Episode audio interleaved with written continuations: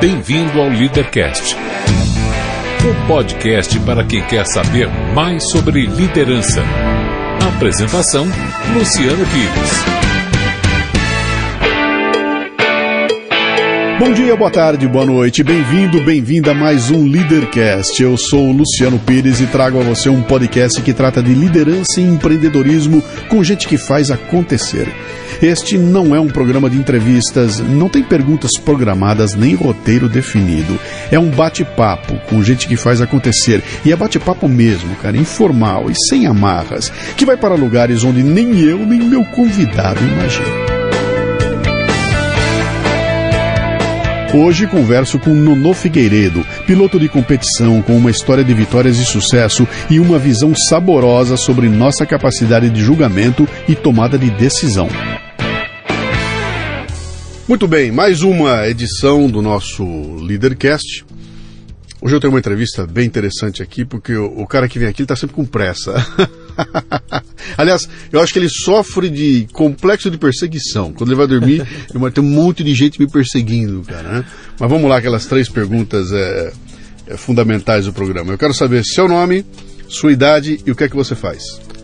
Bem, eu me chamo Flávio Pagano de Figueiredo. No meu meio, as pessoas me conhecem como Nono Figueiredo. Uhum. Eu tenho 44 anos de idade e eu sou piloto de competição, é, de carros de competição desde 1984. Desde 84? Desde 84. Cara, que, em que categorias você correu? É, quando você começa, no, no, automobilismo você começa muito cedo. Uhum. E a porta de entrada do automobilismo é o kart. Sempre o kart. É, é onde você aprende ali. É, é, é, é onde você é mordido por aquela paixão ou não. Uhum.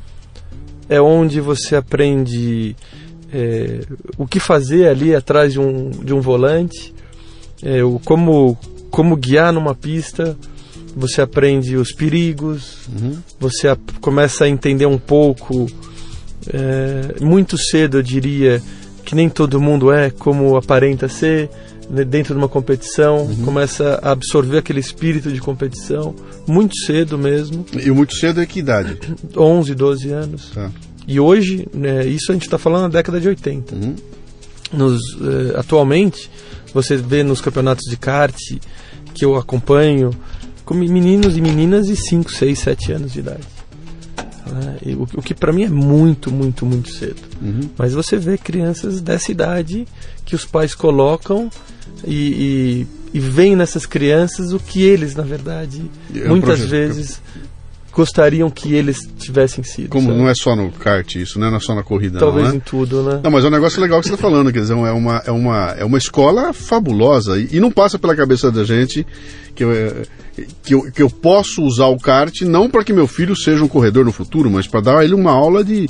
Então vou prepará-lo para a vida através de, uma, de, um, de um kart ou coisa assim, né? Eu acho que aí é o esporte em geral, sabe, Luciano? Uhum. Eu acho que o esporte, o kart, o automobilismo realmente foi, é uma baita escola, uhum. desde muito cedo.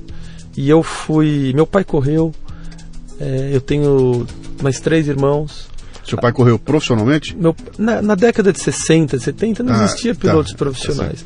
Mas meu pai foi uma das pessoas que trouxe o kart para o Brasil na década de 60 foi contemporâneo do, do Wilson, de vários nomes expoentes naquela época, do José Carlos Patti, que talvez tenha uhum. sido. O, o, mais expoente mesmo foi o Emerson. Sim. Mas o Patti, meu pai, o Patti e o Wilson, que é o irmão do Emerson, são, são mais velhos do que o Emerson. O uhum. Emerson já é uma geração posterior ao Sim. meu pai. E só que até essa, esse ano de 1982, 83, com 10, 11 anos de idade, apesar de eu ver muito, muitos troféus em casa, assunto corrida, nunca me interessou.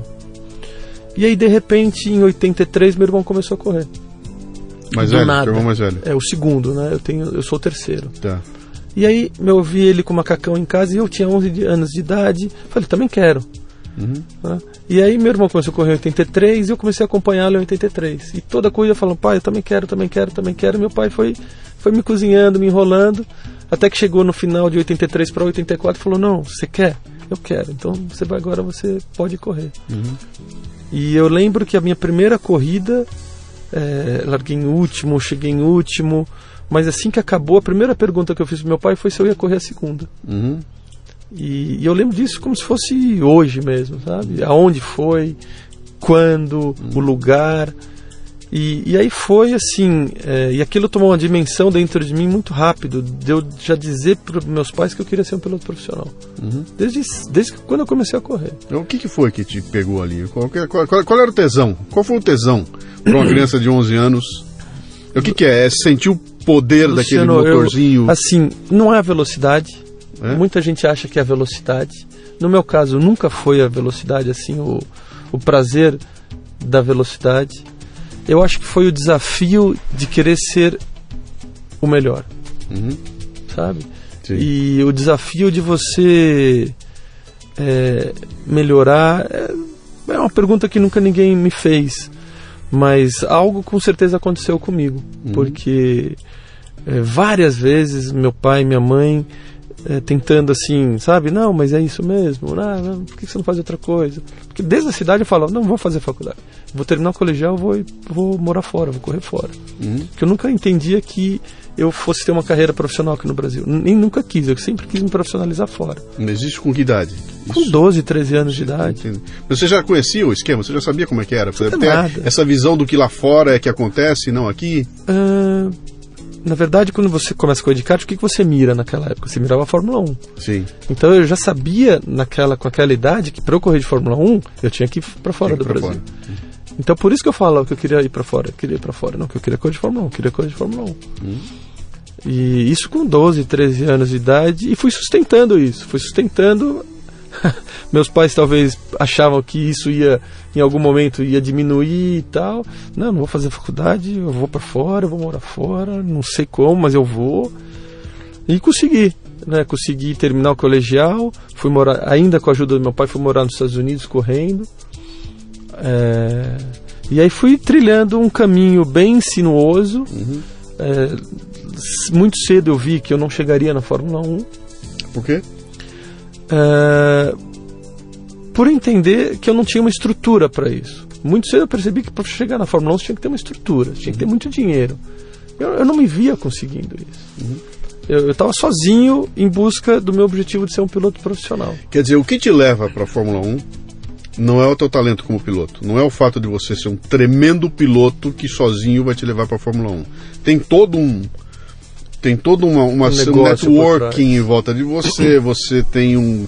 Você leva com você dinheiro, você leva. Você, quer dizer, basicamente é, é, é talento aliado à tua capacidade de contribuir para a equipe com dinheiro que faz um, alguém chegar na Fórmula 1? É um negócio, Luciano. Assim, e o único que está ali movido a paixão dentro desse negócio é o piloto. Uhum. Então, muito cedo eu entendi que, assim, pro dono de equipe de Fórmula 1, aquilo é um negócio. Pro dono da Fórmula 1, é um baita do negócio. Para todo mundo é um negócio. Pro piloto, é só uma paixão. Uhum. E por isso que muito piloto se dá mal. Muito piloto ultra talentoso, com muita capacidade, vai perceber que é um negócio muito tarde. Quando as oportunidades já passaram, quando. Uh, e aí acaba. E aí é, eu, eu me via sozinho nessa luta em, em, ser um piloto profissional. Obviamente meu pai ali do lado me ajudando no que podia, mas nunca é, a gente nunca montou uma estrutura como o Rubinho teve, por exemplo, uhum como Christian teve, pegando, de, pegando pessoas que eram ali é, junto, que estavam ali junto comigo. É, e aí vieram outros depois, mas longe de ter essa estrutura voltada para que eu chegasse na Fórmula 1. Rubinho mas, teve a estrutura, a família dele voltada. Então, me, me explica um pouquinho mais essa estrutura. O que, que é essa estrutura aí? Eu estou imaginando o seguinte: uma coisa é você Uh, eu tenho contatos com grandes empresas que estão interessadas em me patrocinar, me botam dinheiro, eu consigo então uh, ir galgando isso devagarinho com o apoio deles. Quanto mais eu venço, mais retorno eu dou, etc e tal. Mas além disso, tem uma, uma enturragem, né? Tem um monte de gente em volta. Quer dizer, você deve ter tem que ter um assessor de imprensa, tem que ter alguém que caminha por dentro dos membros da Fórmula 1, que vai lá. Eu, eu diria, seria como seu manager, né? Seria um, quase que um empresário, é, é, né? Tudo como isso. isso? É, é, você ter. É, você ser o, o, o, negócio principal daquela situação. E quem que está ao seu redor naquele início? É a tua família. Uhum. Então, no caso, assim, o que, que precisaria ter acontecido é meu pai parar tudo o que ele fazia tudo, falar, o Nono vai chegar na Fórmula 1. E eu consigo, é, eu vou correr esse risco de abandonar o que eu tenho, ou, no caso, se não tivesse nada, apostar todas as fichas em mim e fazer os negócios acontecer. Foi o que o pai do Rubinho fez, foi o que o, Wilson a fez. família do Christian fez, foi o que a família do Elinho fez. Uhum. Foi o, o Tony, na verdade, o pai do Tony morreu muito cedo, mas ele foi abraçado ali pela, pela família do Rubinho Uhum. Sabe? Então, assim, é- essa estrutura de você realmente, com 13, 14, 15, 16 anos, ser abraçado e ser visto como um negócio que vai dar, se, se der resultado, vai dar retorno daqui a 6, 7, 8 anos. E essa estrutura é igual, não importa o país que você vem, não importa de onde você estiver. Todos Não. precisam ter esse tipo de, de- de estrutura. Tem países que talvez um- uma estrutura menor, se você é um piloto inglês, está ali já no, no centro do automobilismo, Sim. é óbvio que fica menos difícil. Mas é aliar o talento Uhum. com a capacidade de você ter alguém é, enxergando aquela situação como um negócio. Uhum. Indo atrás do lado político, lado relacionamento, Fórmula 1, equi- ou categorias é, um pouquinho abaixo, indo atrás do, do meio empresarial, é, atrás do, do recurso, prometendo retorno e tentando dar esse retorno a longo prazo. É, é fazer mágica mesmo, Luciano. É, Mas sabe o que é legal? Nuno, você sabe que aqui o, o programa aqui, o pano de fundo é liderança e empreendedorismo, né? Se você fosse um músico, você estava me falando a mesma coisa, entendeu? Entendi. É, é o mesmo processo para ser um. Olha, para eu estourar e virar um popstar. É a mesma coisa, cara. Se você não tiver essa estrutura toda, ou seja, o meu talento como músico não basta para que eu possa ter sucesso. Eu entrevistei aqui o Kiko Loureiro, entrevistei o, o Maurício Pereira, entrevistei o Aquiles Priester, tudo gente que está no, no nível legal como músico profissional e a conversa é igual, cara, sabe? Então, uma coisa é o meu talento como como o, o- o Artista. artista naquilo que eu faço, outra coisa é esse que eu chamo dos detalhes sórdidos que estão em volta e de repente eu tenho que de- deixar de lado a minha essa coisa que eu amo fazer. Ah. que é a minha arte, para ir me meter em fazer reuniões de terno e gravata para mostrar para um senhor que ele deveria investir em mim, né? E aí se abre um mundo completamente diferente, porque você tem que tirar a tua energia daquela tua ação, que em vez de eu estar aqui com a minha energia produzindo arte, eu sou obrigado agora a ir lá para vender a minha arte. O que de certa forma acontece comigo aqui, o podcast é a mesma coisa, né? O Café Brasil e aqui eu faço assim, exatamente isso. Quer dizer, tem um momento que é maravilhoso quando eu estou aqui no estúdio criando, e é fantástico, e de repente eu saio daqui eu tenho que pegar uma malinha. Hoje não é mais malinha, né? Hoje eu pego o meu, meu iPad e lá vou eu num cara Nem sentado na frente é para tentar vender pro cara. É, e nesse momento eu não sou mais um artista, né? Mas é, é uma composição que é que é, é, é irreversível, não tem como escapar dela, né? Quer dizer, quem olha de fora imagina que o piloto é aquele carinha que dirige muito bem, vai lá, pilota muito bem, senta lá e arrebenta, mas para chegar ali tem é complicado, né? Ah, mas você- aí você me perguntou se lá fora é igual. Eu, é, eu diria que a diferença é um pouco essa entre o cenário brasileiro, o cenário europeu e americano. No Brasil, nesses 30 anos, eu nunca encontrei alguém que pudesse fazer melhor do que eu o lado fora das pistas. Uhum. Coisa que nos Estados Unidos e na Europa você vê gente mais especializada. Eu não tenho tanta propriedade assim, fui aprendendo apanhando. Sim. E apanho até hoje. Sim. Fazendo curso aqui, um curso ali, mas eu aprendi muito mais na prática mesmo. Então o piloto aqui, muitos deles têm que dividir esse lado artístico Uhum. com o lado empresário. E aí isso, isso contamina, infelizmente contamina o teu lado artístico, falando, né, o, Sim. o lado piloto. Sim. O piloto ele tem que ter a cabeça vazia.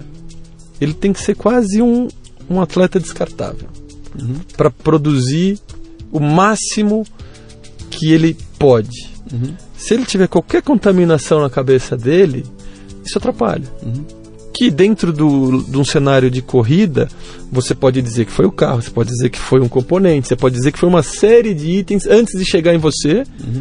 É, então, isso, essa contaminação muito- por muitas vezes fica escondida, mas ela existe. Mas o ideal fosse que o piloto tivesse cabeça vazia. É, eu sei. Eu sei. na, na hora que fala larga, Sim. vai, sem pensar em absolutamente A- nada. Até porque a tua margem para errar é, é nenhuma. Perfeito, Você é não tem nenhuma margem de Até erro. pela né? questão da segurança. Sim, sim. Não só pela questão da performance, que naquele momento você tem que ser o, o melhor, uhum. mas pela questão da segurança também. Você não pode estar tá tão, você não pode estar tá contaminado uhum. ao ponto de fazer uma besteira, de errar Sim. e comprometer a tua deixa segurança. Eu, deixa eu fazer um paralelo que você está falando para mim, até para quem está ouvindo a gente aqui, porque é legal a gente ver como as coisas são, são muito semelhantes, né? Eu sou palestrante profissional, então o, o meu, o meu principal ganho é fazer palestras. Eu faço palestras aí pelo Brasil afora aí há 20 anos já, né? e, e e eu não vou dizer, não é que não tem segredo. Eu domino a arte da palestra, sei fazer, é tranquilo, vou lá e faço, não tem problema. Né? A plateia tem 100, 200 mil, não importa mais é, para mim. Eu já entro lá e faço a Natural. palestra, né? E eu sempre chego uma hora, uma hora e meia antes para arrumar o equipamento, porque eu dependo demais. Eu faço uma palestra com muita imagem, etc e tal. E não é raro eu chegar na hora da palestra e a hora que eu chego lá eu vou botar o equipamento, o equipamento não roda, o cara não levou o cabo, a iluminação é uma merda, a, a, a tela é horrorosa, o som não funciona direito e, e fica aquela puta tensão que me destrói, cara. E eu vou entrar em cena e quando eu devia estar com a cabeça vazia, limpa para entrar em cena e arrebentar e entregar 110% do que eu podia, eu não consigo, porque eu tô com o saco cheio, tô me pentelhando ali. A hora que eu vou entrar em cena, eu vou entrar completamente, é, eu vou levar um tempão para conseguir me, me tomar o, toma pé da situação. Que é exatamente o que você está dizendo. Quer dizer, cara, aquele momento é sagrado. Eu me lembro daquela cena do Senna. Né, o, quando ele morreu, né? Atrás de pegar atrás do carro com a mão ali, Pensando. e ou nos outros corridas, quando a, a câmera focava nele, ele estava parado fixo, quer dizer, não só ele, vários pilotos fazem isso, né? O cara, meu, o que, que esse cara está fazendo? O bicho, ele está voando fora, ele está indo para outra dimensão, e naquele momento só vai existir a, a, aquele elemento único que passou seu carro e ele, né? Aquilo é uma coisa só, né? Mas isso que você falou é muito legal, Luciano, porque é muito difícil para as pessoas de fora entenderem a, em que dimensão o piloto fica antes da corrida. Uhum. Porque é um misto de você querer ganhar, é um misto de você saber os riscos que você está correndo, é, é um misto, é, é uma concentração assim que você está ali a, sei lá, 250 por hora, mais, e você consegue identificar tanta coisa, uhum. mas tanta coisa, que só num nível assim muito alto de concentração uhum. você conseguiria fazer.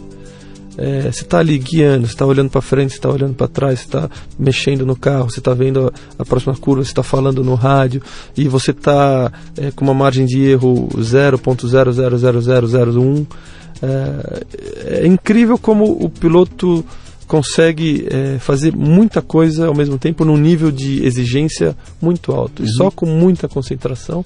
Aí você pode perguntar, mas, mas o que, que vocês fazem para ter tanta concentração? Deixa eu te perguntar, você tem um ritual?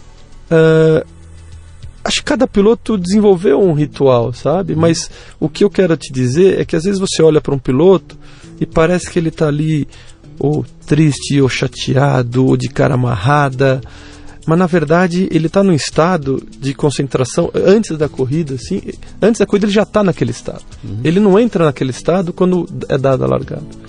Aquilo vai, vai, vai aumentando conforme os dias da corrida vão se aproximando. Uhum.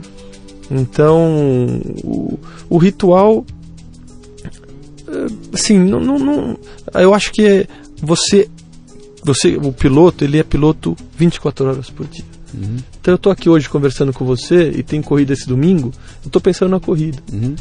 Parte da minha cabeça está pensando no, nos procedimentos que, que vão existir sexta, sábado e domingo. Uhum. Então parte da minha cabeça está assim. Aí isso vai se aproximando, mais parte da minha cabeça vai pensando nisso e menos parte está preocupada com as outras coisas. Uhum. Mas eu tenho que guardar uma parte da minha cabeça para o lado negócio do piloto. Uhum.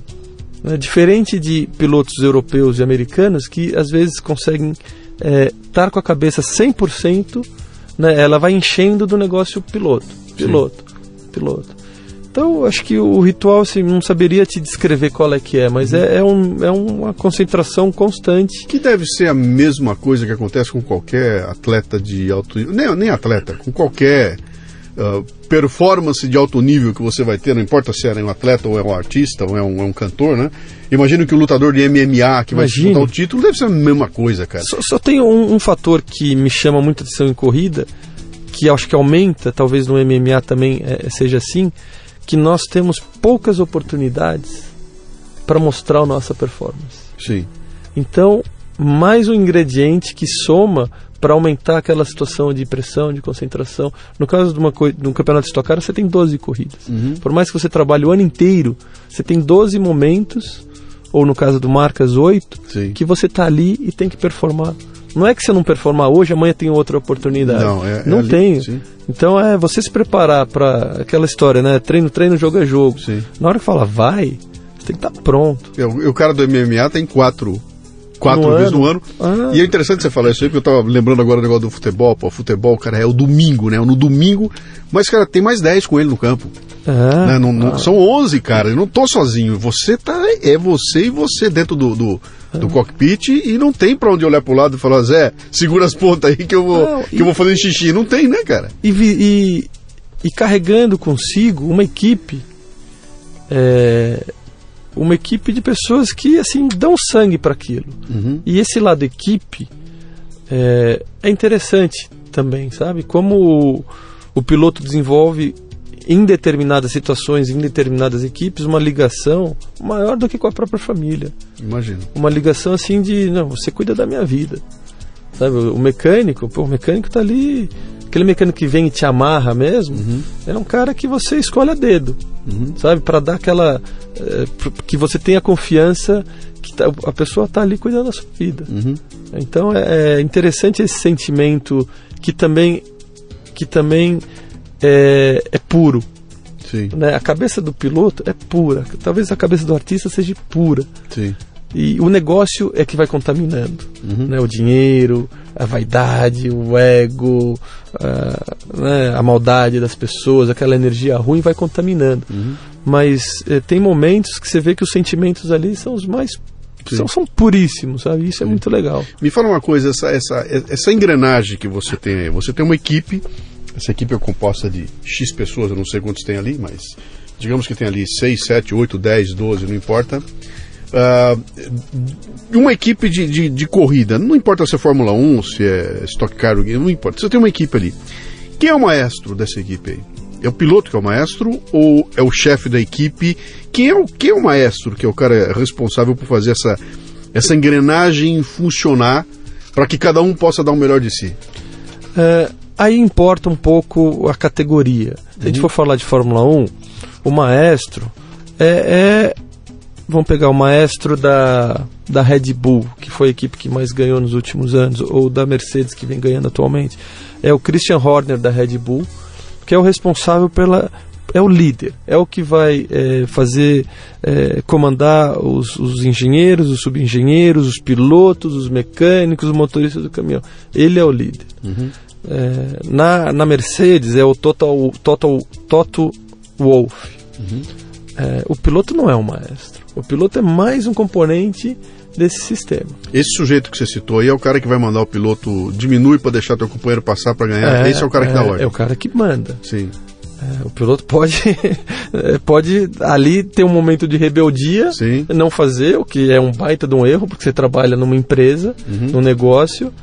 É, Você é muito bem pago para falando de pilotos de Fórmula 1, você é muito bem pago para aquilo. Você está Uhum. defendendo uma marca, você não está defendendo você. Sim. né? Então, até nesse, nessa situação, o lado piloto, artista, já está contaminado. Claro. né?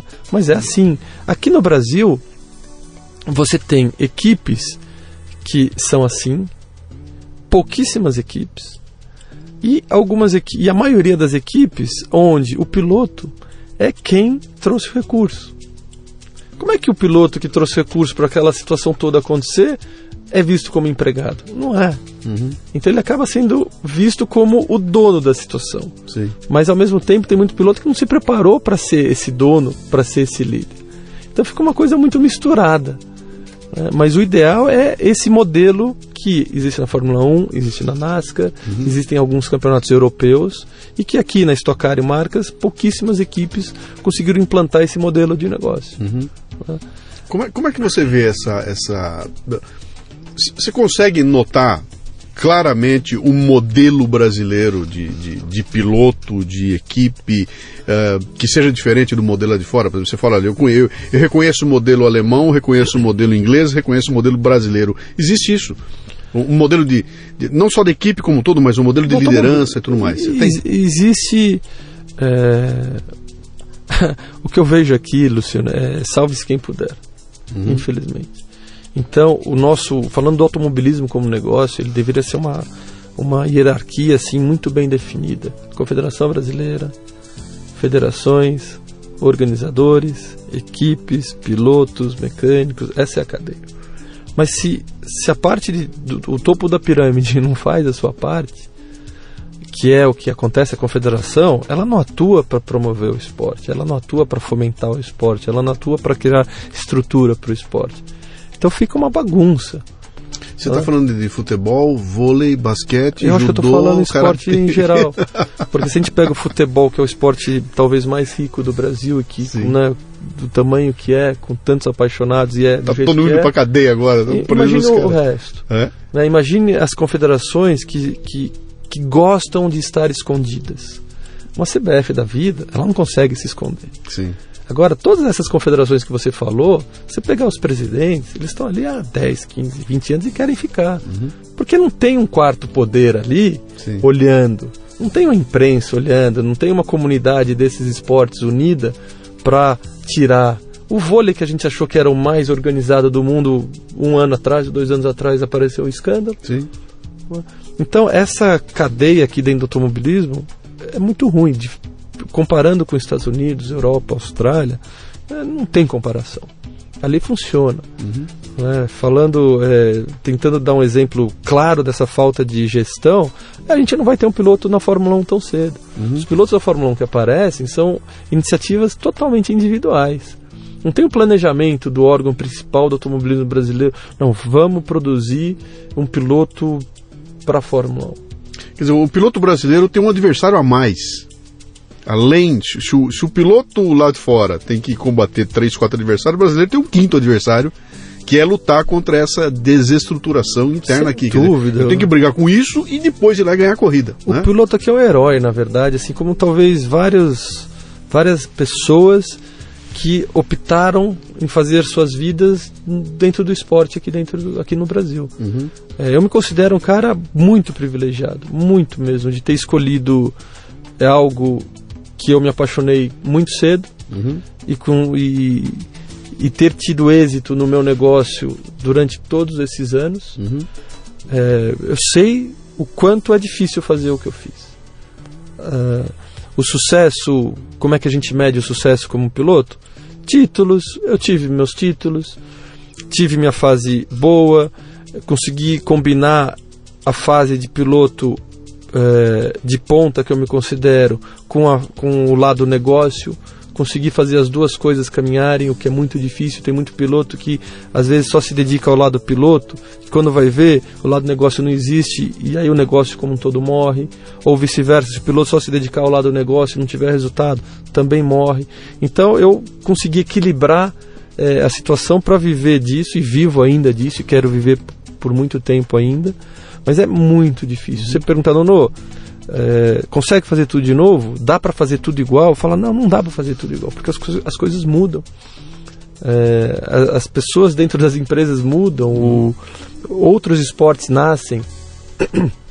A gente vê uma, uma tendência por um esporte mais radical, por um esporte que polua menos. Sim. O automobilismo é, é poluidor, o automobilismo combina, é, contamina o ambiente. Sim. Então você vender um, um, esporte assim, mas ao mesmo tempo é um esporte que tem, traz muita inovação, que traz muita tecnologia, traz um glamour, traz uma paixão que, que consegue é, dá para a marca que está dentro desse ambiente tudo isso que eu acabei de te falar. Uma exposição legal, ah, né? Exposição, emo emoção. Então, mas é, é, realmente o piloto tem que é, tem que enxergar isso como um negócio desde muito cedo. Se ele for movido somente ao lado artístico, ele não vai ser, não vai conseguir dar sequência. Deixa eu voltar agora lá atrás. Quero pegar você jovem lá atrás, é, começando o teu negócio, indo lá para fora, etc. e tal. Você entra na pista e perde. Perde uma, perde duas, perde três, perde quatro, perde cinco e de repente ganha uma. E aí perde a próxima, e perde a outra, e perde a outra. Como é que você lidava? Como é que você aprendeu a lidar com essa coisa da derrota, cara? De, cara, dei o melhor de mim, tá tudo bem, vou levar e perdi, cara. Culpa minha, culpa do cara que ganhou, ele é melhor que eu, eu sou um bosta. Como é que você lida com essa. Como é que, como é que você aprendeu a lidar com isso? Olha, é um Não, eu não quero nenê, nonô, não quero nonô hoje, eu quero nonô lá, um lecão lá. Eu nunca, eu nunca me senti um derrotado. Hum. Nunca, desde o início, assim. Eu nunca pensei no que eu perdi e, se, sempre, assim, é, é, verdadeiro isso. São coisas que eu nunca pensei. Estou pensando agora que você me fez a pergunta. Sim. Mas eu nunca vi nenhum resultado que não fosse o primeiro lugar como uma derrota. Eu via como derrota e vejo como derrota corridas que eu sei que eu não fui bem comigo, que eu por algum motivo eu, eu, eu desanimei, ou eu relaxei, ou eu perdi a concentração. Isso eu saio daí derrotado quando isso uhum. acontece. Mas eu chegar em, em segundo, terceiro, quinto, décimo, vigésimo, em nenhum momento eu saio derrotado. Uhum. É, eu sempre olhei para frente. Não, se eu cheguei em vigésimo, então o que, que, que aconteceu que eu cheguei em vigésimo? Isso nunca abalou minha confiança. Uhum. É, eu comecei muito cedo no kart e logo muito cedo eu tive resultados que foram talvez moldando a minha confiança como piloto. Muito cedo. Fui campeão brasileiro de kart em 1986, fui campeão paulista em 1985. Em situações assim, nesse caso do Campeonato Brasileiro de Kart em Florianópolis, meu kart quebrou na tomada de tempo eu larguei em último da repescagem e eram quatro corridas que definiam o, o, campeão. E daí de último da repescagem eu fui na primeira bateria, cheguei, sei lá, em décimo, na segunda em sexto, no terceiro eu ganhei, na quarta eu ganhei. Então eu, eu tive situações que assim é engraçado que muito cedo falaram no você tem capacidade. Uhum. E aquilo nunca foi abalado, nunca até hoje. Nunca. Minha confiança, assim, é, essa confiança mesmo, nunca foi abalada. Tem momentos que você. É, é, talvez não perdendo essa base possa estar mais confiante e menos. Sim. Mas essa base, assim, né, de eu ficar inseguro, se alguém falar para mim, não, não, você não é um bom piloto, hum. nunca existiu. Até porque você sabe que não é verdade. Não, porque essa. Mas essa. Eu vejo que muitos pilotos ficam preocupados com o que os outros acham. Mas você está falando uma coisa fundamental. Eu entrevistei aqui a Leila Navarro, né? A Leila chegou aqui e a gente começou a conversar. Ela falou o seguinte: cara, a pessoa vem e me chama de feia. Eu não tô nem aí porque eu não sou feia. Entendeu? Então, na cabeça dela, né? tá na minha cabeça que eu não sou feia, então não adianta me chamar de feia. Nada eu não vou assumir que o, o que você está dizendo vale, né? Que no teu caso é a mesma coisa. Eu quero chegar, não, não, você é um piloto de merda aí. Fala, não, desculpa, cara, eu não sou. Né? Eu não sou. E aí, o reconhecer isso. Agora, isso é uma coisa que você construiu. E você falou muito bem, duas coisas que me chamaram a atenção. É, primeiro é o fato desses resultados aparecerem logo cedo e você poder experimentar isso, né? Segunda coisa é você falar que o que me mata é a sensação de que eu relaxei. Né? Puta, relaxei, bicho. Podia ter feito um pouco a mais e não fiz, e nesse momento você se, se se, se, se sente é, punido e tudo mais. Que tem tudo a ver com, a, com, com, essa questão de você compor o, o que é que te leva ao sucesso, né? Um dos pontos é esse, a autoconfiança, é você saber, pô, cara, eu tô me preparando, estudei para isso, né? Tô, tô interessado, sei que eu tenho condições de fazer e não relaxo. Não vou relaxar. Quer dizer, você está sentado comigo conversando e a cabeça tá lá. Domingo, teu é. compromisso, e a hora que eu chegar lá, eu vou pegar para valer, né? Isso leva a gente para imaginar que é um grau de profissionalismo que, que tem tudo a ver com essa coisa da paixão, que acho que é um modelo meio que brasileiro, né? Quer dizer, a gente é movido muito a essa questão da, da paixão, que explica muito dos grandes sucessos que o brasileiro tem, né? Você, pega, pega os nomes que apareceram no esporte brasileiro aí que você fala, pô, o próprio Emerson, você vai pegar o Popó, pega lá o Guga, pega é, os meninos da natação, é, você vai ver que aquele cara é, é um, é um bicho estranho que se dedica de corpo e alma àquilo. Alguns deles até fizeram aquilo porque é, era, era a, a, a atitude da vida deles, né? Você pega um popó. O que, que ele tinha na vida dele para fazer, cara? Se não fosse aquilo, ele estava enfiado num buraco lá, né? É, ou vem pro MMA, que é o que está em, em, voga agora, né? Pega os, os meninos campeões, cara, o cara tá fudido no fim do mundo, arruma aquilo e de repente aquilo se torna a, a a vida dele aquilo, né? E, a, da, da e, é uma entrega total ali que compõe um elemento importante, que é esse elemento da paixão e da dedicação total. Agora, do lado disso tem uma estrutura que se ela não funcionar, esse cara vai quebrar a cara. Vai, sou um apaixonado, mas quebra a cara, quebra a cara, um belo dia eu pego e, e, e desisto ali, né? Os pilotos de sucesso, sem exceção na Fórmula 1, todos tiveram isso. Uhum. Todos tiveram esse lado paixão. Por maior estrutura que eles eh, tiveram também. Todos. Todos saíram daqui, foram morar fora. sabe, assim, sofreram, uhum. é, foram movidos à paixão mesmo. Se, se isso não existisse, eu acho que pouquíssimos teriam é, conseguido. Uhum. Pouquíssimo. Quer dizer, aquela coisa racional e analítica do tipo, estou aqui para. Não, não tem, né? O lado emocional, quando você sai da sua casa, do seu ambiente e vai para um país totalmente diferente, totalmente. É, eu, eu gostei muito da Inglaterra, mas é, é um ambiente que, na maioria das vezes, assusta.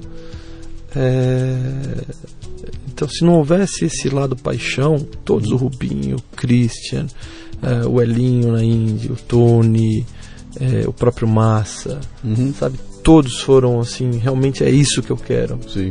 É, então essa, essa, paixão é fundamental e, e, diferencia o brasileiro. Então, agora vamos, vamos falar um pouquinho mais dessa, da, da, dessa paixão e de como é que você enfrenta um momento em que você tem que tomar uma decisão na tua vida, que foi aquele momento em que você falou, cara, não vou conseguir chegar na Fórmula 1. Né? Então isso seria suficiente para brochar qualquer um dizer, bicho, legal, então vou voltar, vou fazer meu curso de Direito, de Agronomia, de Economia e vou ser um executivo numa empresa. E você falou, não, pera um pouquinho, cara, se não dá na Fórmula 1, vai dar em outro lugar, em cima do automóvel, pilotando, que é a minha paixão, né? Como é que foi esse momento de você constatar que fala, puta, bicho, não dá. Por aí não vai dar, eu vou, vou mudar o caminho. Como é que foi isso?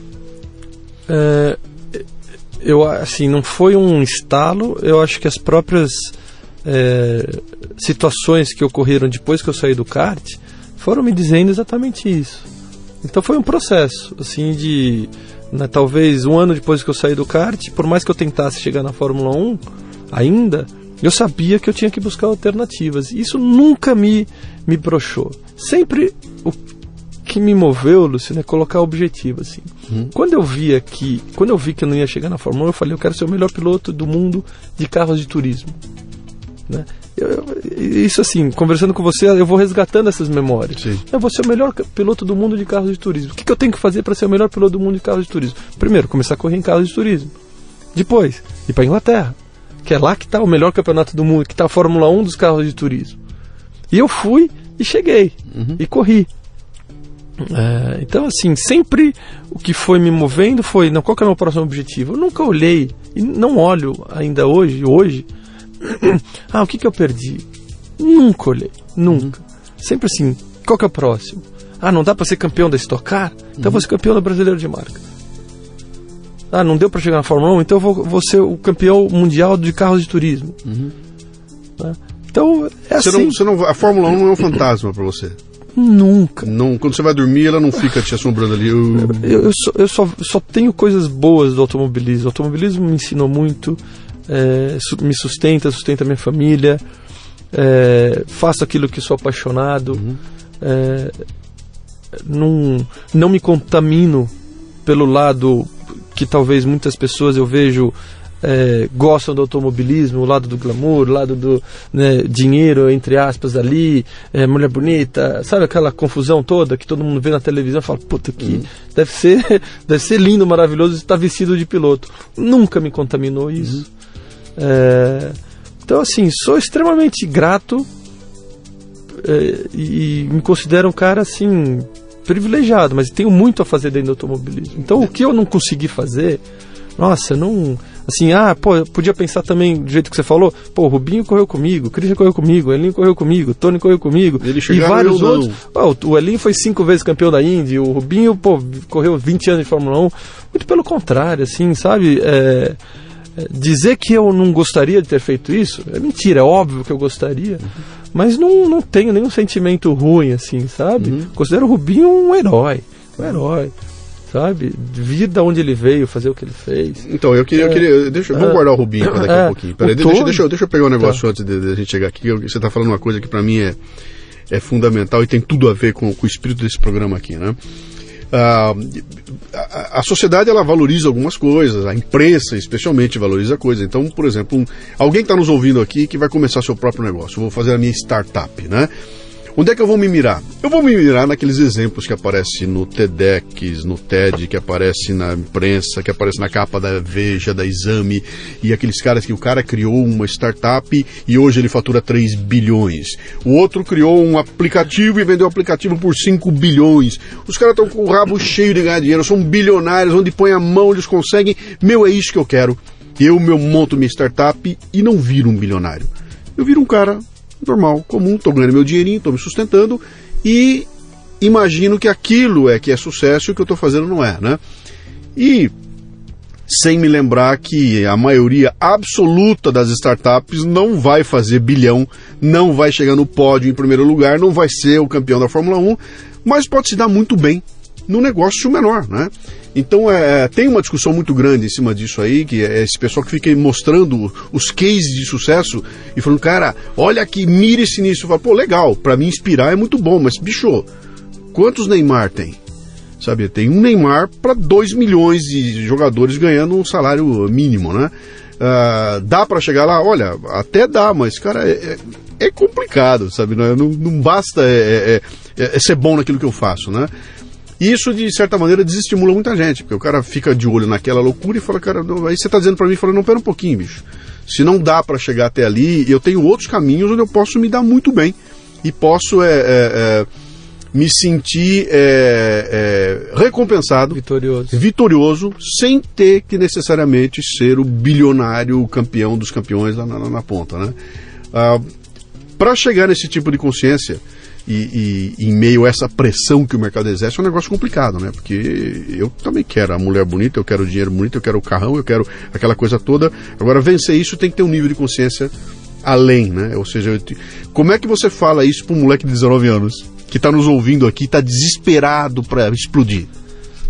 Eu acho que esse sucesso todo é uma consequência, né? Quando você pega esse cara aí que ganhou bilhões, que vendeu seu negócio e tal, a gente não sabe a história real dele, quantos negócios ele ele perdeu, quanto, quantas vezes ele não se deu bem até acertar um negócio que, que deu bem.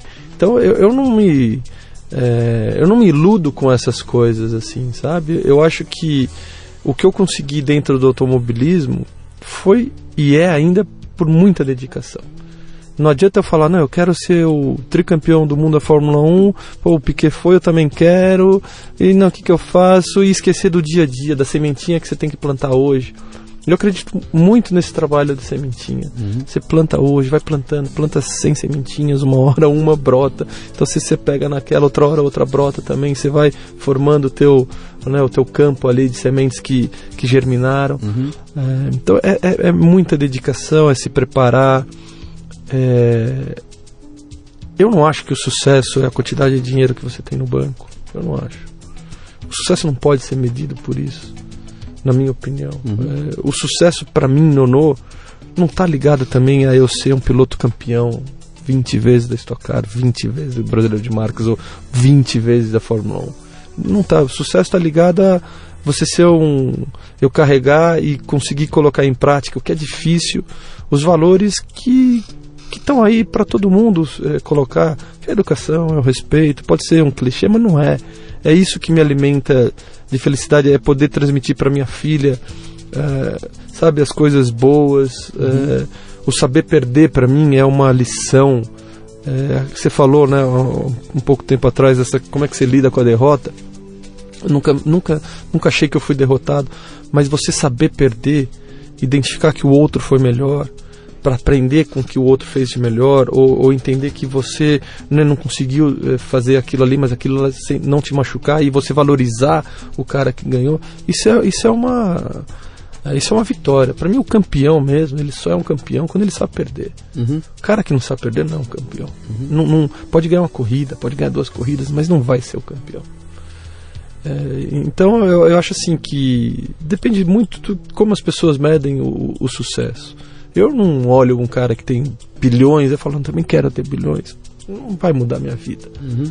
Né? Eu quero ter o básico, eu quero morar num país que me dê o básico, uhum. que a gente não mora nele. Não. Né? Então é, eu luto para isso. É, e a ferramenta que eu uso para lutar, para ser uma pessoa completa, é o automobilismo. Uhum. Fazendo da forma profissional, é, é uma paixão, mas não é uma paixão acima da minha família não é paixão acima do que eu quero para minha filha, do que eu quero educar minha filha.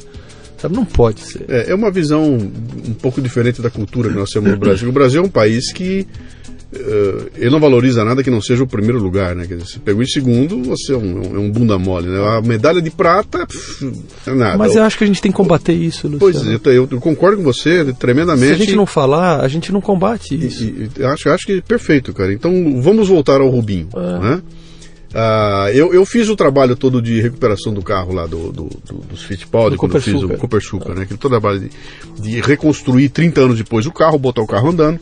Tive com o Wilson, tive com, com o, o próprio Emerson, a gente conviveu um bom período lá para poder botar. E aí ouvi as histórias inteiras e descobri rapidamente que a, a ah, o, o, independente do trabalho do carro em si, tinha uma história a ser recontada lá, porque o que entrou para a história foi que aquilo foi um baita fracasso, que aquele carro não ganhava, que só quebrava, que era dinheiro jogado fora, que os caras eram uns loucos e tudo mais. E quando você pega e põe os números e olha para a estatística, fala, bicho, não era nada disso, cara. Pelo contrário, os caras é, é, é, fizeram coisas que do arco da velha, que se eles fossem argentinos, você tá com o saco na lua de ouvir os caras dizer que o melhor no mundo eram os Fittipaldi, né? Mas como era brasileiro, entrou para a história Não, com, essa, assim, com esse sabe, O Keck Rosberg correu na Copersucar e depois foi campeão mundial. Exatamente, o Adrian Newey era da Copersucar e virou é, aqui, o, o, o, próprio Emerson para abrir mão dos títulos e vir correr na Copersucar, né? Mas essa, essa dimensão não passou. E, e, e, quando eu lancei o. Quando nós fizemos aquele projeto, que nós lançamos o livro, o livro reconta essa história toda, foi muito legal. Agora eu vi a Globo voltar agora, fizeram 18 minutos, botaram no ar, ah, que legal. Eu falei, pô, isso nós falamos quando fez 30 anos, né? Mas um dos pontos importantes ali foi eu preparei uma palestra que eu faço até hoje, chama-se o Complexo de Vira-Latas, onde no meio eu conto esse processo da reconstrução do carro e reconto a história. E a plateia fica embasbacada porque eles nunca tinham visto aqueles números, né? Eles não sabiam que, que o, o, o Cooper quebrava menos que, o, que, que, que, que Lotus, menos do que Ferrari, né? Eles não sabiam da, da numeração. E eu mostro tudo e o pessoal. E aí chega um momento que eu faço uma comparação entre dois pilotos. Boto dois pilotos sem identificar quais são e falo: ó, esse piloto aqui ganhou isso, ganhou aquilo, ganhou. Blá, blá, blá, blá, Esse segundo aqui ganhou isso, ganhou aquilo. Esse bicampeão. Um nitidamente melhor que o outro, né? Quem são os dois? E aí eu vou pro menos bom, eu boto lá, esse aqui é o Gilles Villeneuve, que é um ícone da Fórmula 1, que é o segundo colocado. E esse primeiro colocado é o Rubens Barrichello. E aí a plateia, oh! o Rubens Barrichello, que é tratado como o Rubinho Pé de Chinelo, que é, é um cara que não ganha, etc e tal, papá. Que só um brasileiro pode ter na cabeça a ideia de que uma equipe como a Ferrari, que investe 500 milhões de dólares por ano na equipe, vai contratar um cara ruim para ser o segundo piloto da equipe. Vai chegar com um cara meia boca e vai botar. Cara, nesse nível de negócio não se brinca com isso. Cara. Você não vai trazer um cara que é meio bom para ser o segundo piloto. Você tem que trazer um cara para ser o ganhador, né? Então há qualidades ali que a gente não reconhece, para a gente só, só, só perde, perde, perde, perde e vira motivo de piada, né? E você agora há pouco falou assim, o Rubinho é herói. Me fala. É, o Rubinho, ele morava perto de Interlagos. A família dele tinha um depósito de construção pequeno. É, o pai, a mãe, o Rubinho e uma irmã. E começou a correr de kart é, em 83, um ano antes do que eu. Naquele ano que eu acompanhava meu irmão. Uhum. E aí eu comecei em 84, a gente ficou ali, né? Você tem 12, 13 anos, você fica amigo de todo mundo ali, você tá ali, né? É... E aí o Rubinho, né? Eu via naquela, naquela situação que a família toda, realmente já naquela época, vivia em função do Rubinho. Vivia em função dele. Vivia em função dele conseguir correr de kart. Né?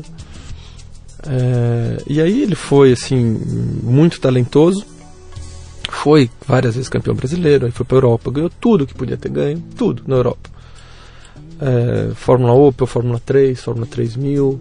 Fórmula 3000 ele não foi campeão, mas assim, Fórmula Opel, Fórmula 3 campeão europeu, campeão inglês. Aí chegou na Fórmula 1 é, pela Jordan, destruindo todo mundo, né? Chegou em, causando aquele impacto que pouquíssimos pilotos causaram um Senna causou, um Schumacher causou, uh, e vários outros que foram campeões não causaram. Uhum. Villeneuve não causou, Damon Hill não causou, Hackney não, não causou, é, Button não causou, o, o, Alonso causou, ou seja, assim, você tô medindo o Rubinho com esses caras assim que são né, expoentes a, ao último na Fórmula 1. E aí foi lá na Jordan, depois foi para Stewart, Aí depois ficou as 10 temporadas, não sei quantas temporadas na, na Ferrari. É, e um piloto que fica quase 20 anos na Fórmula 1 é exatamente o que você falou. Não, não tem por onde não ser um piloto vitorioso. Uhum. E conhecendo a capacidade dele técnica anterior a ele chegar na Fórmula 1, então o Rubinho realmente, assim, do nada fez o que ele fez. Uhum. Obviamente com aquela estrutura que eu te falei que é necessária, que a família voltou é, desde muito cedo para fazer o Rubinho acontecer. Mas de qualquer forma, você, você, você dá um dado aí importante que é o seguinte: a família dele, não, ele não era filho de um milionário que Não. botou dinheiro no filho, ele era Não. filho de um. Não, Dono de um depósito simples, de- assim, não faltava nada, tudo. Sim, mas. Mas não tinha, longe de ter qualquer condição de fazer o Rubinho correr de Fórmula forte Uhum, aqui no Brasil. sim. É, então, assim, estou muito a cavaleiro porque eu conheço o Rubinho desde essa época. para falar isso, é, fez o sucesso que fez na Fórmula 1. É, agora, talento não faltou para o Rubinho ser campeão do mundo de Fórmula 1. Para mim, faltou é, não se sentir, talvez, tão derrotado. Por mais que ele tenha atingido todo esse sucesso, ele mesmo colaborou para que essa imagem é, aparecesse aqui no Brasil. Eu nunca ouvi vendendo, ele se vendendo como, não, eu tô aqui, tô na Ferrari, cheguei em segundo, o que vocês querem? Faltou, faltou arrogância pra ele. hein? Faltou, sabe, bater e- com o pé na porta. e- isso assim. que eu tô dizendo, é Eu muito a- bonzinho, eu muito que a bonzinho. arrogância, não sei se é, é, pode ser, pode ser usada, mas faltou, faltou uma confiança maior. Uhum. A confiança que ele tem como piloto, eu não via ele se expressando para as pessoas. Sim, Então, para mim, faltou isso. sim. Faltou não ter talvez esse complexo aí de, sabe? De, de superioridade mesmo. É, cara, ele- eu sou, é mais eu e etc e tal. É. E não dá pra dizer que ele não confiava nele, que ele não, Não. tivesse autoconfiança. Não, o lado piloto, Sim. o Binho, até hoje, até hoje, o lado Sim. piloto dele de autoconfiança, Uhum. são poucos que tem. Ele corre hoje de Stock Car, foi campeão de Stock Car ano passado. Sim. É, mas eu nunca, eu, nunca enxerguei nele um cara assim que fora Uhum. fala, não, eu, eu Sou tô aqui. eu. É. Então, Você está me trazendo um, um componente interessante que é aquela história, cara. Se você é. Se você é honesto, mas não parece honesto, você não é honesto aos olhos do público. Se você é competente e não parece competente, você não é competente aos olhos do público, né? Ou seja, não basta você ser bom naquilo que você faz. Você tem que verbalizar isso e dizer pra todo mundo, cara, sou mais eu, e bater no peito. eu sou vice-campeão é- do mundo de Fórmula 1. Que é outra coisa que o brasileiro detesta, cara. É, o cara tá se achando, né? O brasileiro odeia isso. É, Se ele vê alguém falando, ah, me subiu na cabeça, virou o rei da cocada preta. Se eu chegar aqui e falar o seguinte, meu, eu sou muito bom fazendo podcast, tá? Porra, o cara tá se achando, quem disse que ele é. É proibido você dizer que é bom. E aí acaba acontecendo esse tipo de coisa. Quer dizer, se não sou eu a me valorizar, cara, e até chegar pra você, bicho, pode vir que eu me garanto, quem é que vai fazer isso por mim, né? E no caso dele, me parece que é uma moto niveladora que passou em cima dele, cara, porque ele acaba virando, virou um rótulo, cara. Que- Mas assim, mas é, para mim a culpa foi culpa dele. É? Não, não foi só culpa dessa cultura Sim, brasileira. sim. É, foi, eu, eu considero ele, é, né, em parte culpado dele não ter, não ter uma percepção muito melhor, uma, uma percepção de herói mesmo. E, e chamado pra briga, sabe? É, chamado pra falou, briga. "Bom, Que- pessoal, o que vocês que- querem? Eu tô é. aqui, sou vice-campeão do mundo duas vezes, ganhei tantas coisas na Ferrari, corri tantas vezes. Sim. Qual outro piloto brasileiro correu na Ferrari? Quem? Ah, explicar mesmo, ensinar as pessoas a época é diferente. O Senna foi o Senna, o Piquet foi o Piquet, o Emerson foi o Emerson. Uhum. A que momento é outro? E talvez até de admitir é, a superioridade do Schumacher, Sim. Sabe? E isso não é demérito. né? E combater um pouco o que a gente falou, que o segundo é um primeiro perdedor. Ele nunca combateu. Ele Uhum. foi o símbolo de que o segundo é o primeiro perdedor. Sim, E não é. O Schumacher é, nasce um a cada 100 anos. sim. Pelé acho que não vai nascer outro. É, acho que assim, é, a geração dele foi a geração do Schumacher. Então, né, mas o Rubinho é um cara assim que é, merece tudo que tem. Que- Tecnicamente. Vou chamar a atenção aqui, quer dizer, quem está falando agora é um piloto eh, vitorioso, com vinte e tantos anos de carreira, um cara que correu no mundo inteiro, que conheceu alguns dos melhores pilotos do mundo, que estuda o assunto e conhece o assunto. Continua. Fala do Rubinho, esse final que você está falando não, agora. O Rubinho, assim, ele tem que ser considerado. Não, assim, não dá para botar ele no mesmo nível do Senna, porque o Senna foi tricampeão do mundo, mas de capacidade técnica. Hum. O Rubinho tem o mesmo nível. Agora, capacidade para administrar a situação, ele, ele não teve. Mas foram épocas diferentes também. Sim. Mas, assim, o Rubinho voltou para o Brasil, foi campeão da Stock Car. A Stock Car tem um nível técnico, assim, fantástico. A Stock Car não perde de nível técnico de piloto e equipe para nenhuma categoria do mundo de carros de turismo. Mas, de novo, a gente está no Brasil, fica escondido. Sim. Né? Você fala DTM alemã, pô, DTM. Você fala V8 australiano, ó, V8 australiano. Fala Stock Car, ah, Stock Car. Ah, Stock Car é uma baita categoria que uhum. a gente né, é, não consegue mostrar em função de uma série dessa de, em função dessa desorganização do automobilismo o potencial que ela tem uhum. de negócio e de esporte. E foi ali que você você acabou é, é, quando você volta ao Brasil, você volta ao Brasil para a Stock Car, é isso? E ali você constrói uma carreira. É, eu comecei em carros de turismo em 1992 aquela, aquela é, quando eu falei, não, vou ser o melhor piloto do mundo em carros de turismo, o que, que eu preciso fazer? Eu preciso primeiro me reestruturar. Aí eu voltei para o Brasil e corri num campeonato que nasceu em 1992 que chamou Fórmula Fiat. Uhum. É, e o presidente da Fiat na época falou que o campeão, o, o, piloto mais novo, bem colocado, ganharia uma temporada na Fórmula 3 italiana. Falei, é lá que eu vou estar. Meu sonho de Fórmula 1 não morreu. Uhum. Eu, vou ser, eu vou ser campeão da Fórmula 1 e vou correr na Itália. Dito feito, eu fui. É, eu tinha ido para os Estados Unidos, voltei para o Brasil, comecei a correr de Fórmula 1 em 92. Fui campeão. É, no meio do ano, eu falei para minha mãe: Mãe, eu vou ser campeão e vou morar na Itália ano que vem. Então eu preciso entrar no curso de italiano. É, entrei no curso de italiano. E sim, no meio do ano, a gente não sabe o que vai acontecer em corrida, mas eu falei: Eu vou ser campeão e vou ir para Itália. Entrei no curso italiano, fui campeão, fui para Itália. A Fiat me patrocinou um ano lá. Uh, e aí no final desse ano a Fiat não, não quis renovar o patrocínio, eu voltei para o Brasil e definitivamente me dediquei a carros de turismo. Falei, então agora, já que fui para a Fórmula 3 e né, não vou sair daqui, vou definitivamente correr em carros de turismo. Voltei para o Brasil na Fórmula 1, que foi onde eu comecei a ganhar um dinheiro. Né? Uh, fui bicampeão da Fórmula 1 em 95. Em 90, em no, voltei em 93, 94, 95, 96 eu corri aqui no Brasil de Fórmula 1 no ex-Stock Car. Fui bicampeão de Fórmula 1, campeão da Stock Car em 94. Falei, tá bom no Brasil, agora eu preciso ir para Inglaterra, que é onde o melhor campeonato do mundo tá. Aí juntei tudo que eu tinha de economia, que eu tinha ganho nessa, nessa época. Fui para Inglaterra em janeiro de 97 pesquisar quais eram as equipes de uma categoria abaixo da principal do mundo. Aí fui lá em janeiro, pesquisei, acertei tudo sozinho. Uhum. Acertei com uma equipe e aí em fevereiro mudei para lá. Mirando o quê? Mirando o melhor campeonato do mundo de carros de turismo, que era o Super Turismo inglês. E eu corri numa divisão abaixo. Aí no primeiro ano eu fui é, quarto colocado nesse campeonato, em 97. E fiz três testes para correr no Super Turismo inglês, pela Ford, GM e Peugeot. É, só que eu não consegui correr nesse campeonato em 98. Eu fiz mais uma temporada do campeonato que eu estava. É, fui vice-campeão inglês em 98.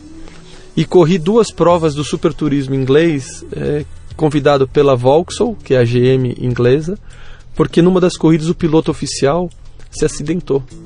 E a GM foi lá e me chamou. Uhum. É, e aquilo foi assim um sonho realizado. Eu falei, eu vou correr no eu, eu queria ser o campeão do melhor campeonato do mundo de carros de turismo. Não fui. Eu, então, qual, qual que é o próximo passo? Correr. Então a GM me convidou para correr na Fórmula 1 do turismo. Eu peguei lá e fui. Então aquilo para mim foi algo assim do tipo, Fernando, você queria, você fez, trabalhou, trabalhou, trabalhou, trabalhou e conseguiu. Não consegui dar continuidade, porque o automobilismo é cíclico eu, eu cheguei próximo a esse campeonato no final do ciclo dele. Uhum. As montadoras saindo tal. Cheguei na hora errada. Mas cheguei, consegui, abri a porta e entrei. Não consegui ficar. Mas aquilo foi um sonho realizado. Uhum. E aí em 99 eu voltei para o Brasil para correr pela equipe da BMW é, no Campeonato Sul-Americano de Superturismo. E aí em 2000 é, eu entrei, na, voltei para a Stock Car nessa nova fase da Stock Car, que ela se reinventou Sim. comercialmente, promocionalmente, tecnicamente, que foi essa fase Globo, que nasceu em 2000 e está até hoje. Então eu fui um dos poucos pilotos, talvez o único até então, de ter participado do início dessa fase até agora. Uhum. Né? E de 2000 a 2014 fica na Stock Car, onde eu realmente me desenvolvi como profissional fora da pista. É, sempre atuei fora da pista, mas foi na Stock Car que foi, foi a Stock Car que me que proporcionou que eu me desenvolvesse mais, criasse vários relacionamentos, entendesse mais do negócio. é, e me e ficasse tanto tempo. Fiquei 15 temporadas aí até o ano passado. Ah, e agora, cara? Um piloto maduro, 44 anos, já ganhou, já é reconhecido, etc e tal. Como é que você vê? O que é que vem pela frente? Acho que minha fase de acho na minha fase de piloto, Luciano, ela tá no final. É, ano passado eu decidi correr parar de correr de estocar e estabelecer uma equipe. É, eu estabeleci uma equipe em 2015 no Campeonato Brasileiro de Marcas, que é uma outra categoria aqui do Brasil, uma categoria que tem uma ligação com as montadoras é, bastante forte, com a GM, com a Toyota, com a Honda, com a Renault e com a Ford. Vai, virar cartola? Não, ser dono de equipe não é ser cartola. Cartola seria ser presidente da CBA. Olha aí, cara. Olha aí. É, e, e eu acho que a CBA precisa ter é, pessoas que, que vivenciaram tudo dentro do automobilismo. Dentro da CBA não pode ter gente que, que, não, que sabe muito pouco. né? Hoje a CBA é uma estrutura é, muito pouco desenvolvida, com gente muito pouca muito pouco comprometida com o futuro do automobilismo. Mas o meu objetivo é, é- foi em 2015 estabelecer uma equipe no Campeonato Brasileiro de Marcas. A minha equipe é uma equipe oficial GM. É, os dois carros da equipe são Chevrolet Cruze. É, eu corro em um dos carros, até porque eu entendi que eu correndo essa equipe se desenvolveria mais rápido. Outro piloto é um piloto bem novo que chama Guilherme Salas, tem 21 anos. Como equipe, nós estamos em segundo colocado de campeonatos de equipe e eu, como piloto, estou em terceiro colocado, é, a um ponto do segundo, com chance de ser campeão, faltando duas corridas. É, então, assim, foi um ano bastante vitorioso para um negócio que nasceu em 2014. É, o futuro, o meu futuro está ligado muito mais à equipe do que como piloto. Né? Os, os últimos 30 anos foram nono piloto, os próximos 30 anos nono equipe. Quero ser, quero ter uma equipe eh, que seja referência técnica, comercialmente, promocionalmente, eh, de atitude, de comportamento. Eu miro mesmo esse cenário para minha equipe. Eh, sou bastante exigente, assim, sabe? Não, eh, vou seguir esse- essa linha né, o mais próximo que eu conseguir dela. É, basicamente é isso. Assim, esse é o meu momento atual. Me vejo ligado dentro do automobilismo para sempre. É, atuo diretamente com o organizador é, da Stock Car, que é a Vicar, assim, colaborando um pouco com a minha experiência na área de segurança. Colaboro com a CBA também é, nessa questão da segurança.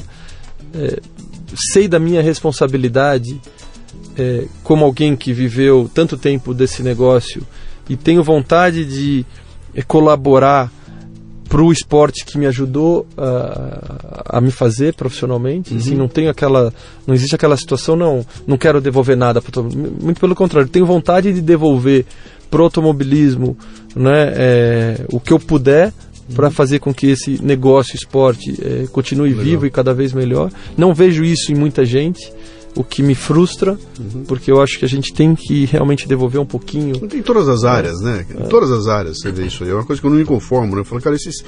esses vou fazer um paralelo meio idiota, mas que acho que funciona muito bem. Esses, eh, essas duplas de, de cantor sertanejo que estão montadas no dinheiro, cara. Esses caras tinham que fazer uma escola de música para formar músicos brasileiros e, e assim vai. E o grande escritor deveria fazer a mesma coisa, e o grande O grande médico advogado, e o o grande advogado. engenheiro, Eu concordo. terminei, cara. Ah, e isso é uma cultura também que, que lá fora existe muito, né? Quer dizer, pô, cheguei onde eu queria, tô muito bem, o que eu vou fazer? Agora eu vou fazer um trabalho de, de social na, na, na- África. E os caras vão, né? O brasileiro não, não tá muito acostumado nisso, não. Ah, nós estamos indo pro final aqui. Mas eu não quero deixar cair uma peteca aqui, que é um negócio que eu queria, que, que acho que é fundamental para a gente falar aqui. Eu quero saber como é que você lidava com risco, cara. Você tem uma família, você tem uma filha, você tem pais, esposa, pepe, pipa, papá, e você quando entra num carro e bota o, o teu macacão e o capacete e entra num carro, você começa a correr um risco de vida. Por mais que você está correndo um risco de vida, né? Como é que você lidava com, esse, com essa questão do risco, cara, de saber que, bicho, pô, tá chovendo, eh, não tá legal, eh, tem um maluco, é, como é que você, cara, eu acho que eu posso morrer. E de repente você tá lá tocando a sua vida quando acontece um acidente como aquele do Rubinho, que o Rubinho quase vai.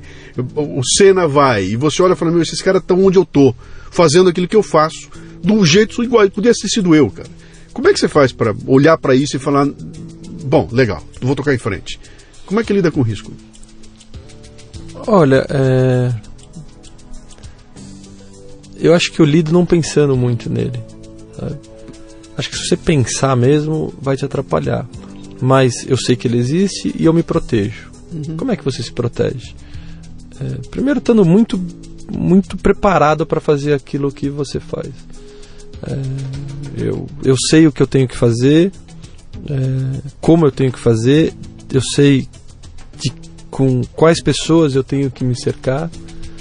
É, eu não vou correr em, em, qualquer lugar, de qualquer jeito, com qualquer carro. Mas mesmo você se protegendo dessa forma, existe o risco.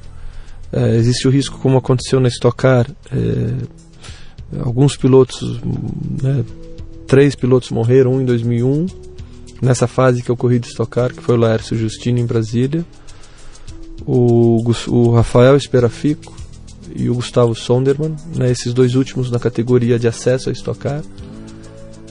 É, e é algo que, assim, quando isso acontece, assim, realmente choca num nível absurdo.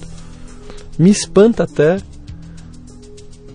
como a vida continuou tão rapidamente depois dessas situações, sabe? Assim, como uhum. aquele cenário voltou ao normal, então me, me espantou, sabe?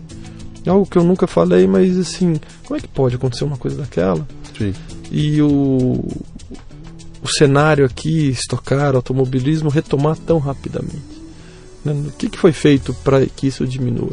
Ah, todo mundo trabalhou, aumentou, tentou, tentaram aumentar a segurança, mas é, eu não penso muito que eu possa me machucar. Uhum. Sabe? Eu me protejo, mas quando eu estou dentro de um carro, o único pensamento que tem é fazer o melhor sabe? Assim, quando que nascem os acidentes graves? Quando tem uma falha mecânica, quando numa corrida sob condições né, muito difíceis de chuva, quando você corre em pistas é, que não deveria correr. Então, assim, são, são situações que você consegue se proteger. Uhum. Então, eu, eu me protejo da melhor forma possível. Os, os, pilotos falam sobre isso entre si, se mobilizam. A gente tem, tem alguns cases muito interessantes aí, inclusive aquele documentário do Senna recente é muito legal, o momento em que ele levanta, né, solta rebela, o verbo lá e, e, se rebela, mas fica claro que nem todos os pilotos entraram na dele, que a maioria lá, não, eu vou correr e dane-se, né? Tem uma união? Os pilotos já foi mais unido, não, não é? Tem, nessa situação do Senna, se eu não me engano, não era exatamente por uma questão de segurança, e sim uma questão da chicane, se podia cortar, podia cortar o caminho ou não, sim. que foi exatamente o que aconteceu com ele e com Prost. Uhum. É, quando o assunto é segurança, acho que o melhor documentário disso é o do Lauda, que é o filme. Sim. Eu esqueci o, o nome. Rush. Rush. Quando o. Naquela corrida do Japão, é, decidem dar sequência à corrida ou uma corrida anterior. Não, na corrida que o Lauda é, sofreu um acidente que pegou fogo o carro Sim. dele. Né? Ele levantou e falou que a corrida não deveria acontecer. Só que aí metade, não, mais da metade não concordou e a corrida deu, deu sequência. Então aquele foi um cenário que mostrou uma desunião e naquela época não existia essa preocupação.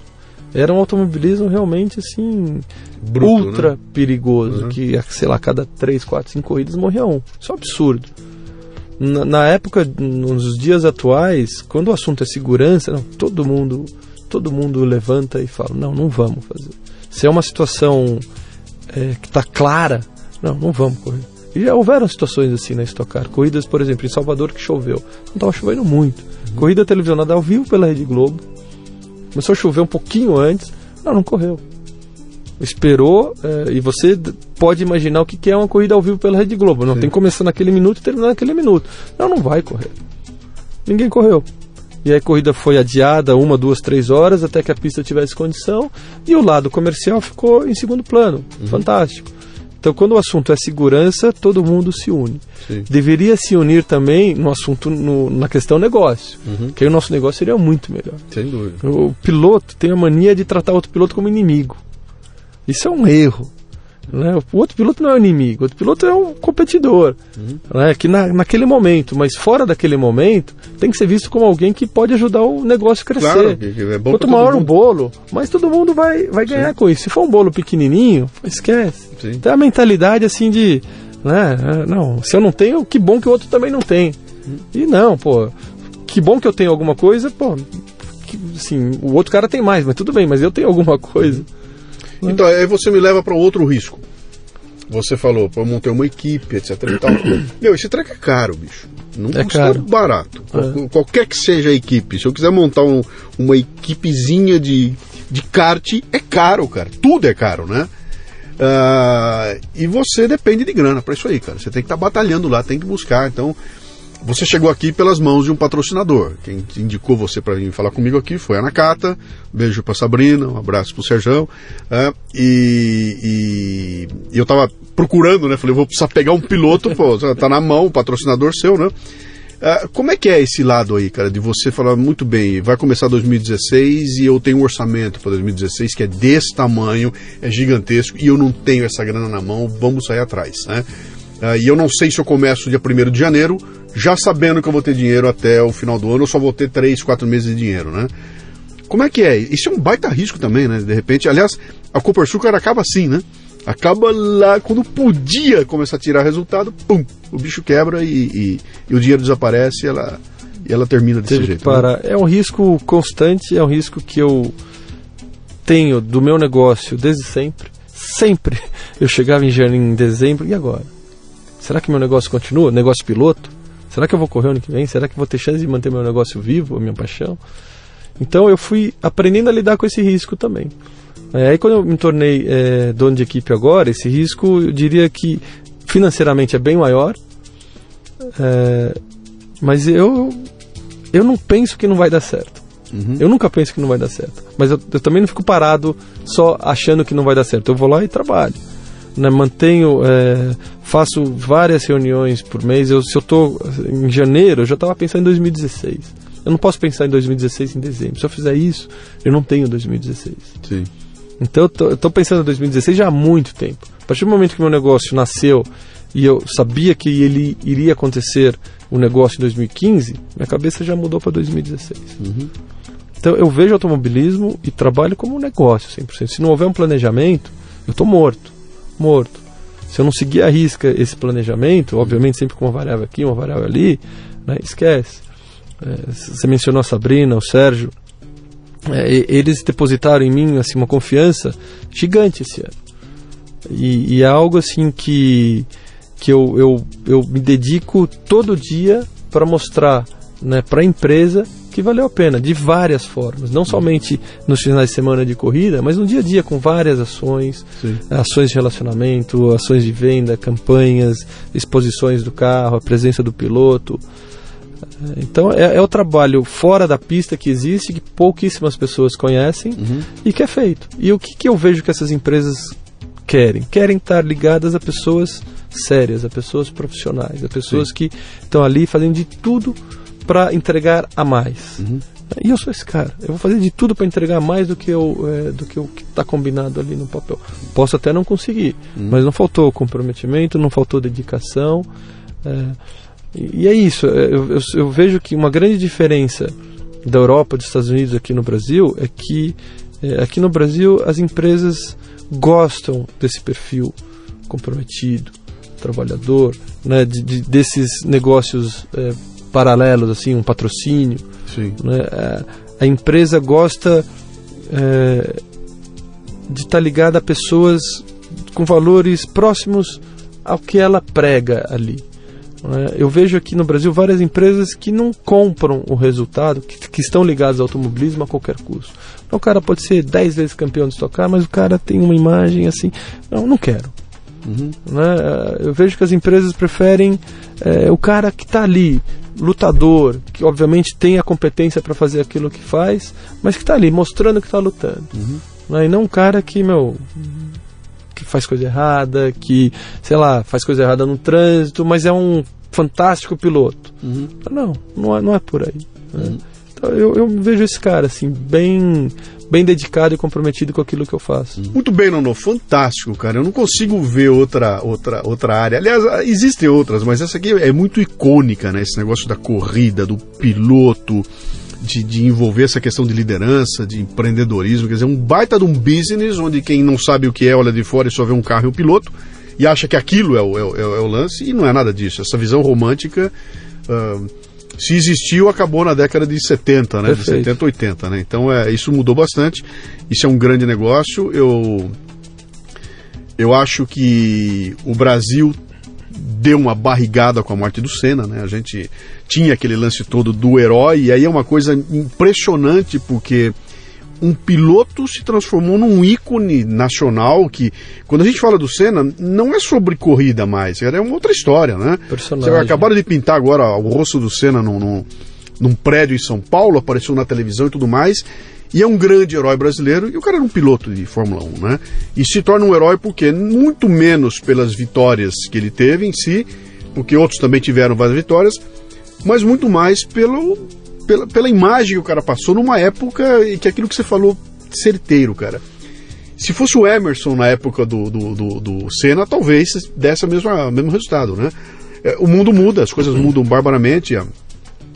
A, corrida de hoje não tem nada a ver com aquela que era antigamente. Você próprio comentou comigo que os custos de Stock Car subiram astronomicamente, então já virou uma outra coisa hoje. Um piloto de Stock Car de hoje, eu não sei se ele, se ele venceria nos anos 80 ou, ou 90. E o de lá hoje também talvez não, não, não funcionasse, né? Então essa coisa desse dinamismo, da mudança. E, e o que eu achei muito legal é essa tua tranquilidade aí, cara, sabe? De, ó, bicho, legal, não está dando certo por aqui, eu vou por ali, estou feliz com o que eu estou conseguindo e, e, e, vou permanecer nisso. Quer dizer, venceu o meu momento de, de, de piloto. Parei. Não sou mais o piloto, não vou ser mais o cara no holofote com glamour, mas eu vou fazer a coisa acontecer de um outro lado, usando a tua experiência. Então, cara, parabéns pela, pela visão aí. Eu não te conhecia pessoalmente aí, achei muito legal essa tua essa tua visão. Acho que para quem está ouvindo para a gente aqui é uma lição fantástica e espero que você tenha muito mais vitórias, muito mais títulos pela frente aí, ou como dono da equipe, ou ainda ganhe o campeonato esse ano, por favor. Ah, obrigado, Luciano. Eu agradeço a oportunidade mesmo. Eu acho muito legal poder falar do meu negócio. Não são muitas oportunidades que nós temos. Acho que quanto mais a gente divulgar o automobilismo, como ele realmente é, é bom para o negócio. É, esse lado empreendedorismo ele existe muito forte, é, nem sempre com muitas orientações. É, eu apanhei muito né, no início e desse dessas horas foi que eu fui me fortalecendo. Nunca o que eu apanhei me desanimou, muito pelo contrário. É, então eu realmente assim é, agradeço, agradeço ao automobilismo muito e, e, vou continuar aí lutando e é uma luta diária, né? Acho que as pessoas não podem ter a ideia de que eu estou sentado aqui esperando as coisas acontecerem. Não, não estou. Né? mesmo depois de tanto tempo, eu, eu, me vejo assim trabalhando tanto ou mais para que meu negócio permaneça vivo. Uhum. Um abraço. Obrigado. Obrigado. O Leadercast chega até você com o apoio da DKT do Brasil, que possui a maior linha de preservativos e géis lubrificantes do país, com a marca Prudence. Além disso, a empresa se orgulha de contribuir com a DKT Internacional, que mantém 21 programas de marketing social em 19 países. Quando você compra um produto da DKT do Brasil, está ajudando a financiar projetos de planejamento familiar e prevenção às doenças sexualmente transmissíveis no Brasil e no mundo. Visite o facebook.com/dkt Brasil. Na hora do amor, use prudência. O Leadercast é lançado por temporadas e já temos dezenas de entrevistas publicadas. Para livre acesso a todas as temporadas completas, você precisa ser assinante da Confraria Café Brasil. Saiba mais acessando leadercast.com.br.